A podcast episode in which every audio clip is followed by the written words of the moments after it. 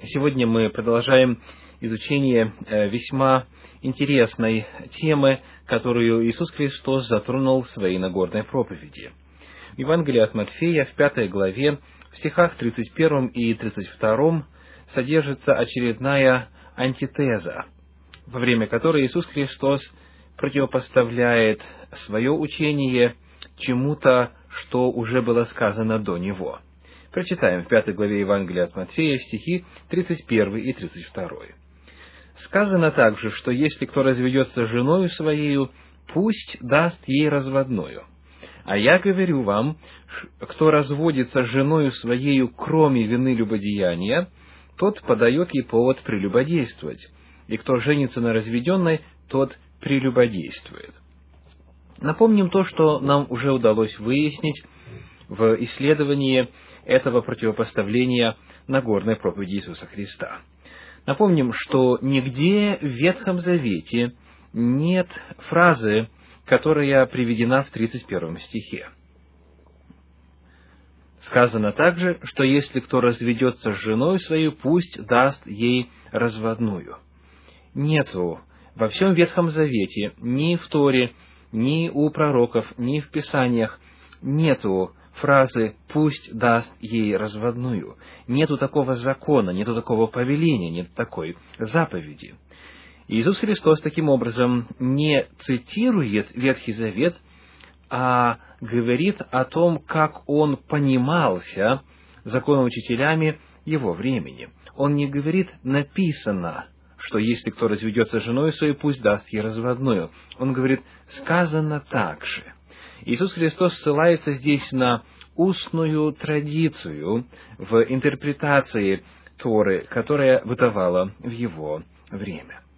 Когда мы обращались к книге Второзакония, 24 главе, стихам с 1 по 4, где затрагивается тема разводов, мы обнаружили, что там вовсе не идет речь о позволении или разрешении на развод – книге Второзакония, 24 главе, первые четыре стиха звучат так.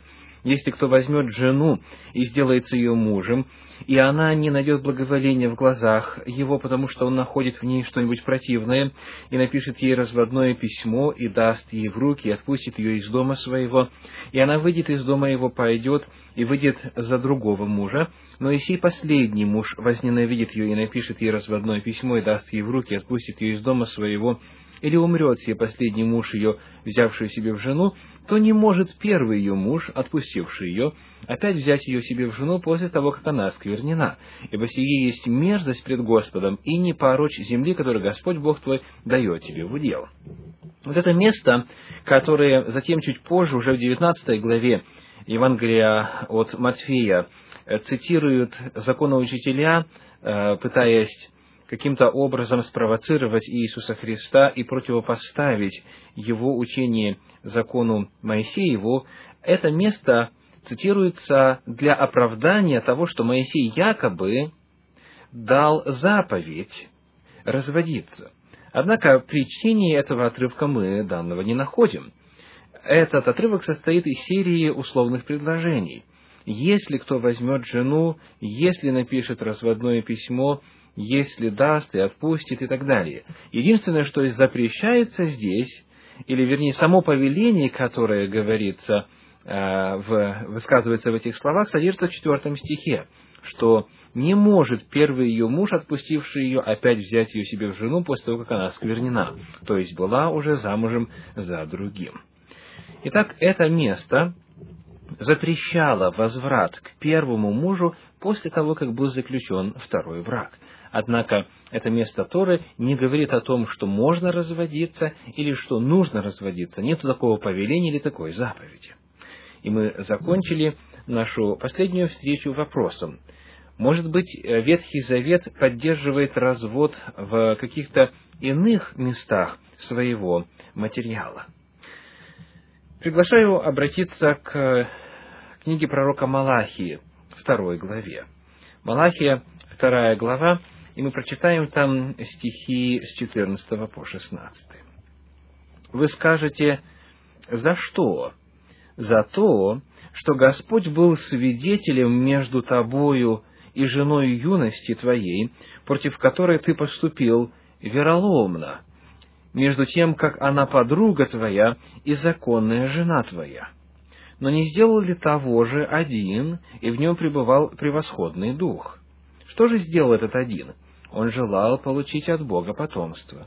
Итак, берегите дух ваш, и никто не поступай вероломно против жены юности своей, если ты ненавидишь ее, отпусти, говорит Господь, Бог Израилев. Обида покроет одежду его, говорит Господь Саваоф. Посему наблюдайте за духом вашим и не поступайте вероломно. В синодальном переводе это место, в особенности 16 стих 2 главы пророка Малахии, говорит, «Если ты ненавидишь ее, отпусти». То есть, на первый взгляд, может показаться, что здесь повторяется положение 24 а, главы книги Второзакония, который говорит о том, что если он находит что-то противное и отпустит, отпустит ее, и даст ей разводное письмо, и так далее, и так далее.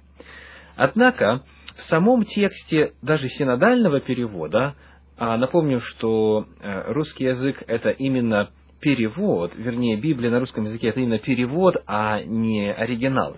Даже здесь, в переводе, прослеживается, что что-то неладно в логике изложения мысли. С одной стороны, и Господь говорит, что Он был свидетелем между тобой и женой юности твоею, против которой ты поступил вероломно, между тем, как она подруга твоя и законная жена твоя. И поскольку Господь был свидетелем, то за это Он уже не принимает ваших приношений, не принимает умилостивительной жертвы из рук ваших, как говорит 13 стих то здесь мы находим как раз-таки осуждение вероломства по отношению к подруге юности, к жене, потому что Господь был свидетелем. И это э, союз навсегда. Но потом вдруг в 15 стихе говорится, но не сделал ли того же один? То есть, якобы кто-то когда-то на самом деле поступил вероломно, а в нем был превосходный дух. Но опять же, противоречие во второй половине 15 стиха сказано, берег... «Итак, берегите дух ваш, и никто не поступай вероломно против жены юности своей». То есть, можно или нельзя. И вот 16 стих говорит, «Если ты ненавидишь ее, отпусти». А конец 16 стиха говорит, «Наблюдайте за духом вашим и не поступайте вероломно». В самом синодальном переводе прослеживается непоследовательность и противоречивость мы имеем дело здесь с искаженным переводом оригинала. К сожалению, мысль передана прямо противоположно тому, что в действительности содержит оригинал древнееврейский. Давайте обратимся к одному из широко распространенных англоязычных переводов. Это так называемый э, New International Version, новый международный перевод. Новый он э, в относительном смысле, потому что сделан был уже почти 20 лет тому назад и э, по своей природе очень точен. Так вот, что там говорится? В 15 стихе, где у нас сказано, «Но не сделал ли того же один, и в нем пребывал превосходный дух?» Английский говорит, «Has not the Lord made them one?» То есть, не сделал ли их Господь одним? In flesh and spirit they are His. И в плоти, и в духе они Его. And why one? И почему один? Because he was seeking godly offspring. Потому что он искал uh, благочестивого потомства. Итак, 15 стих, первая часть, переведена совсем по-другому. Оригинал говорит, как и вот этот упомянутый англоязычный перевод, что Господь соделал их одним. Это цитата из книги Бытия 2 главы 24 стиха. «И будут одна плоть». И самое интересное, это то, что говорит 16 стих, его начало. В английском переводе сказано «I hate divorce, says the Lord God of Israel. Я ненавижу развод, говорит Господь Бог Израилев. А у нас сказано, если ты ненавидишь ее, отпусти. То есть это нечто, что прямо противоположно тому, что говорит оригинал. Бог говорит, я ненавижу развод. И дальше, and I hate a man's covering himself with violence, as well as with his garment. и я ненавижу, когда человек покрывает себя насилием, как будто одеждою. А наш перевод говорит, обида покроет одежду его, говорит Господь Цвох. То есть, иными словами, э, книга Малахии, вторая глава, как раз таки говорит о том, что Бог против развода, Бог против вероломства. Он был свидетелем заключения этого союза в юности, и нельзя поступать вероломно. А в чем же заключалось это вероломство? Давайте обратимся к ближайшему контексту э, второй главы книги пророка Малахии. Одиннадцатый стих говорит, «Вероломно поступает Иуда, и мерзость совершается в Израиле и в Иерусалиме, ибо унизил Иуда святыню Господню, которую любил, и женился на дочери чужого Бога. Женился на дочери чужого Бога, женился на язычнице. Речь идет о том, что в этот период, когда писал пророк Малахия, это послепленный период, период, когда народ иудейский возвращался из Вавилонского плена, а многие из них женились на язычницах. Женился на дочери чужого бога.